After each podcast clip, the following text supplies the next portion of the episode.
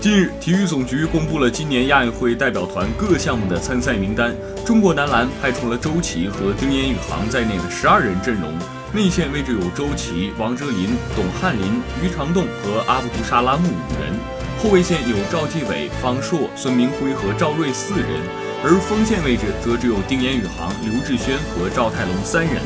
在锋线的三位球员中，丁彦雨航无疑是核心。但是如果想要在锋线占据优势，他需要在二号位有一位防守出众的球员。和赵泰龙相比，刘志轩的能力要更加全面。在进攻端，他能够带球过前场；在快攻中，他也能够组织进攻；而在防守端，他能够防守高过自己的三号位球员，同时也能够防守速度比较快的一号位球员。可以说，他是这支队伍中为数不多可以从一号位打到三号位的万金油球员。在此前的热身赛中，刘志轩一直是红队锋线的主力，也是李楠最得力的干将。如果不出意外，本届的亚运会，刘志轩同样会获得李楠的重用。